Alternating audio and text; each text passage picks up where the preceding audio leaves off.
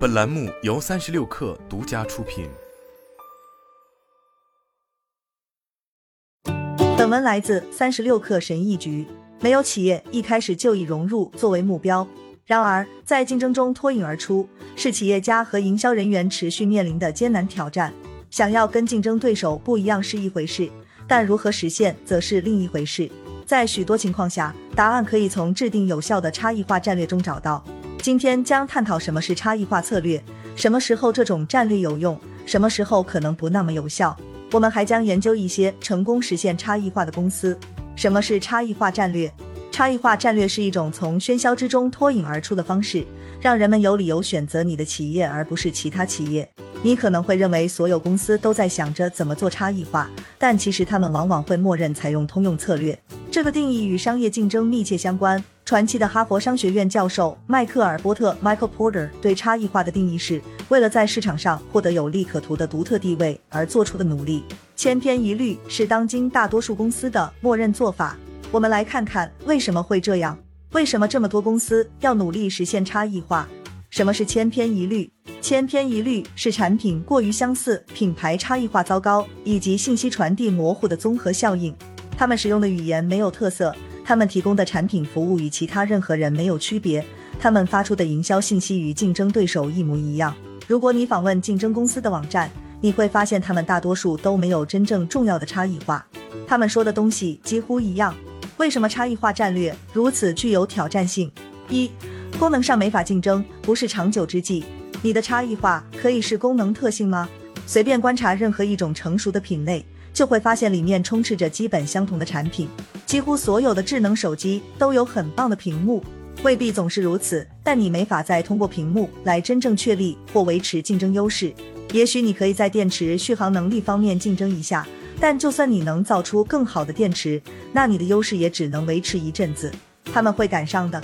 很久以前，牙膏的制造商只能在几个维度上竞争，比方说清新口气与防蛀牙。时至今日，消费者的预期可能是，就算普通牙膏也应该能去除牙菌斑、预防牙龈疾病，并且美白牙齿。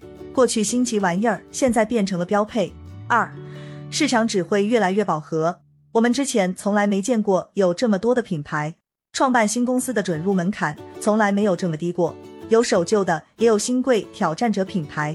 挑战者品牌会认为自己的最大威胁是什么呢？市场饱和。你希望自己的 Me Too 工具被别人选中吗？赔率对你不利，只有鹤立鸡群才会被人选中。三，随着时间的推移，竞争对手之间变得越来越相似。竞争越激烈，对差异化的追求本来应该越执着，但大多数情况恰恰相反。不断的比较和基准测试会导致大家日渐趋同。随着时间的推移，竞争对手之间的差异化程度反而降低。随着一个品类的产品数量成倍增加，竞争对手之间的差异变得越来越微不足道，几乎到了荒谬的地步。如果同一个领域明天有十家初创企业成立，但他们相互之间看不到其他人在做什么的话，会发生什么？我敢打赌，我们会看到出现一些截然不同的公司。可悲的是，公司过分关注竞争了，但对如何最好的服务用户的原创思维关注的不够。原创是最难做到的事情之一。如果你只看其他人都在看的东西，那你的想法很可能也跟其他人的想法一样。光是有点不同是不够的。差异的足够大，好让客户的决定对你有利。在你的电子邮件营销软件描述里面，添加类似“强大”之类的词起不到太大作用。试着用形容词进行差异化的网页标题示例。你需要真正的与众不同。真正的与众不同需要担风险改变，冒险进入未知领域。思考差异化最简单的办法是思考怎么给别人选择你，而不是其他人找理由。这就是独特的价值主张应该做的事情。对吧？你可以从提供最低价格开始，作为你的竞争优势。但一般而言，这种做法是不可持续的。如果你把价格作为被别人选择你的主要原因，那你就是在玩愚人游戏。降价谁不会啊？别人也可以，而且比你更便宜。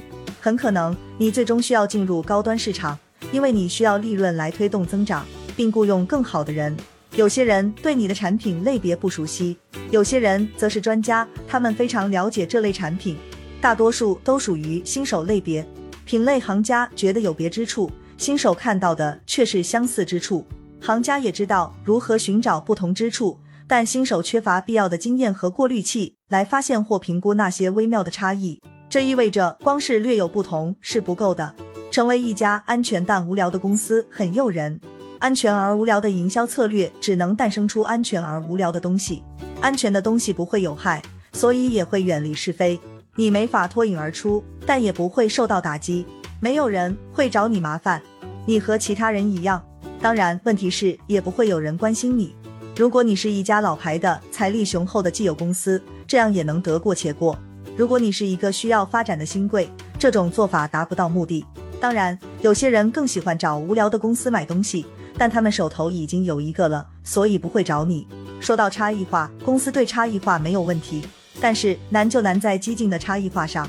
激进的差异化不是一个安全选择，大多数人认为这么做太冒险了，很难预测走势会如何发展。消费者研究透露的东西不多，因为受访者更喜欢他们已经知道和见过的选项，他们想要更好的以及稍加改进的。创新的东西在焦点小组和用户调查当中表现不佳。提出新的东西是一个你需要靠想象力和勇气的领域。注意待完成的工作，也就是用户的最终目标。在如何实现目标时，不要看竞争对手，否则的话你会得到更多一模一样的东西。部分研究表明，消费者其实看不出品牌之间的差异，他们甚至分不清不同的品类。如果你已经是成熟品类当中的知名品牌，那么差异化就不成问题了。就拿耐克、阿迪达斯与新百伦来说吧，它们之间的差异主要在于品牌。只有品类行家才能分得清不同鞋子之间的一些功能差异。Mailchimp 在电子邮件营销软件的排名第一，它不需要与众不同，其他的同类软件需要有与 Mailchimp 不一样的地方。别人知道它的存在就是一切，人们考虑的范围非常有限。营销要完成的工作，其实很多只是为了能让你的产品进入到买家很狭窄的考虑范围之内。这意味着品牌影响力和知名度是关键。但是如果别人认为你们几乎一样，那你将面临一场艰苦的战斗。